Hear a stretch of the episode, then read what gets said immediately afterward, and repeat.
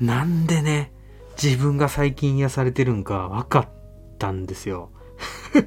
いやね、結論はね、音声配信で収録してんのは自分にとってマインドフルネスだったからですわ。うん、っていう話ね。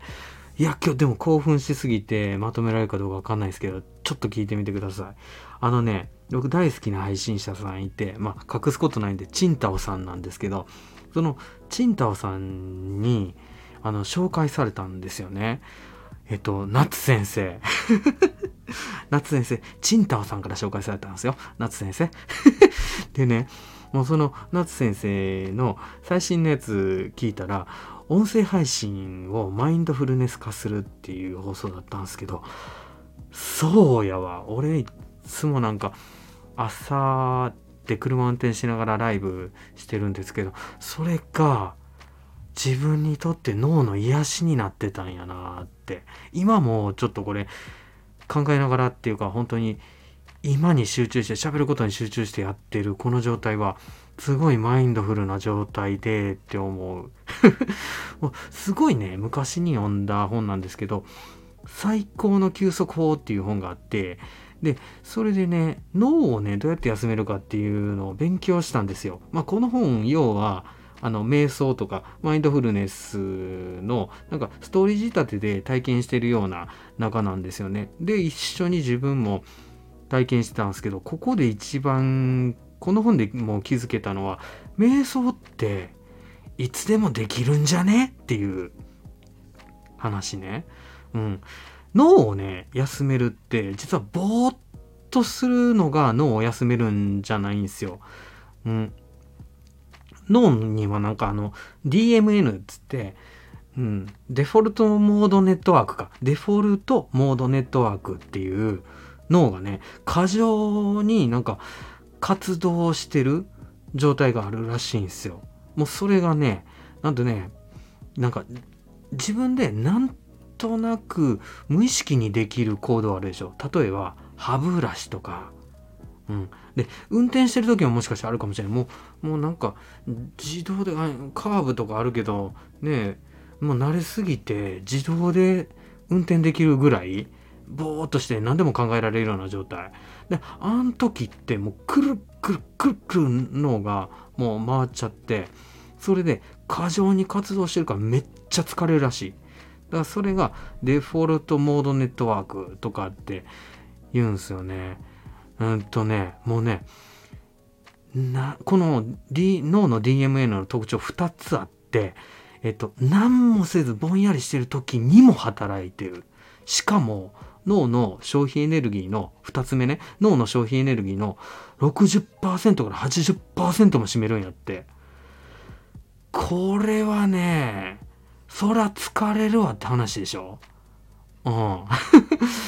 で も、だから、ああ、気休めようっつって、タバコパーってぼーっとしてる時ほど DMN に陥っちゃってたりするみたいですよ。うん。ほんとね、もう気づいたら、あれ大丈夫かなって未来のことで不安になったり、気づいたら昔の失敗考えた時もうマジ恥ずかしかったとかね。なってたりする。これ DMN ですよね。の、脳のね。うん。それでね、えっと、そこで書いてた瞑想法の一つで、ムーブメント瞑想っていうのがあったんですよね。うん。で、このムーブメント瞑想って、えっと、どうやるかって、もうね、うん、要は脳を疲労させる自動操縦状態を脱するっていうことなんですけど、それが DMN をね、脱するってことなんですけど、あのー、じゃあ引用しようかな。えっ、ー、と、最高の休息法、久我谷さんが書いてる、うん、ダイヤモンド社発行のね、やつね、22ページぐらい、えっ、ー、とね、あ、じゃあ、ぐらいじゃなくて22ページですね。え、脳を疲労させる、自動操縦状態を脱する。現代はマルチタスクの時代。何もが何か、何かをしながら別のことをやっています。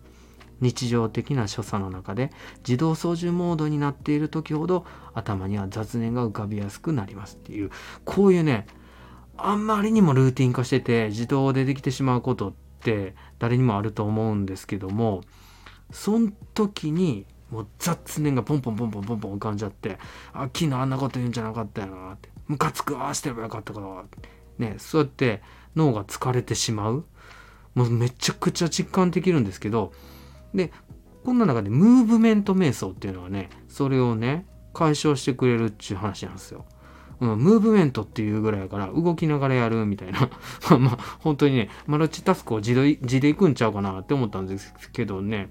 そんなでもなくてうんとやり方ね。うん。じゃあこれも引用しますね。例えば歩行瞑想。スピードは自由だが最初はゆっくり歩くのがおすすめ。手足の筋肉関節の動き地面と接触する感覚に注意を向ける。右左とか上げる下げるのように自分の動きかっこムーブメントにラベリングするっていう、うん、だ今やってる行動に集中するってことですよね。うん、禅の言葉で言ったら即根ただ今っていうのがありますけどそれをねやる感じ、うん、ゆっくりね歩くのがおすすめみたいですね。うん、足をね進めたい右左とかつってね。うんそんな感じだ。だから、え、これって別に、ね歩いてるだけじゃなくても、今に意識を向けたらできるんやから、ね、禅、瞑想、マインドフルネスも、そこは寛容でしょ？うん。だから、つまりは、いつでもできるんですよね。むしろね、今すぐでもできるんですよ。今聞いてくれてますよね、この配信。だからその聞いてる、その聞くっていうことに意識を向ける。うん。それだけできるっていう感じ。うん。えっとね、引用しますね。えー、その他にこんな方法も日常の動き、かっこ服を着る、歯を磨くなどに意識を向ける。自動車の運転中にシートとお尻が触れている感覚、手がハンドルに触れている感覚、ハンドルを切ったり、ブレーキを踏んだりする時の筋肉や関節の動きに注意を向ける。かっこくれぐれも事故には注意を。ラジオ体操をやりながら体の動きや感覚を意識する。日々の食事に注意を向ける。食事瞑想。でもね、いつでもできるでしょ？うん。で、なんかこういうマインドフルネスには3つの経験段階があるみたいで、うん。はじめ、初期。初期、中期、で最終段階みたいな。初期は今ここに注意を向けることに躍起になる段階。で中期は心がさまやったことに気づき、今ここへと注意を向け直させる段階。うん、そして最終段階は努力せずとも常に心が今ここにある状態らしいですけどね。うん。何にしても今を意識することができたらもうそこでもうマインドフルネスができる。本当に脳のこのデフォルトモードネットワーク、うん、勝手にくるくるくるくるいろんなこと考えてしまってる。状況っていうのをいかに沈めるかっていうところなんでねこれ夏先生の言ってるこの音声配信で自分が話していること、この話すことっていうのに、まさに集中するじゃないですか。せざるを得ないですよね。いや配信っていいわ。いや、もう夏先生、ありがとうございます すごいいいことを教えてもらった。だからね、この配信をね、やって、これ集中する。で、自分の話したことをもう一回聞くのもこれマインドフルネスにはいいんじゃないかって夏先生言ってましたよ。いやあなたスタイフで配信なさっているんだったらそのあこれって脳の休息にもいいんやって。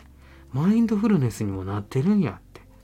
それ意識しながらねやってみてください。もう一石二鳥も三鳥ももう自分にとってすごいプラスになるって感じました。ええ本当に、知らんけど。はい。じゃあ、今日はね、この辺にしたいと思います。まとまってるかないろいろごちゃごちゃ言っちゃいましたけど。とにかく今に集中して喋ることに集中して配信してみてください。あなたのね、脳がね、休まってね、気持ちがね、晴れやかになるかもしれません。それでは失礼します。さよなら。バイバーイ。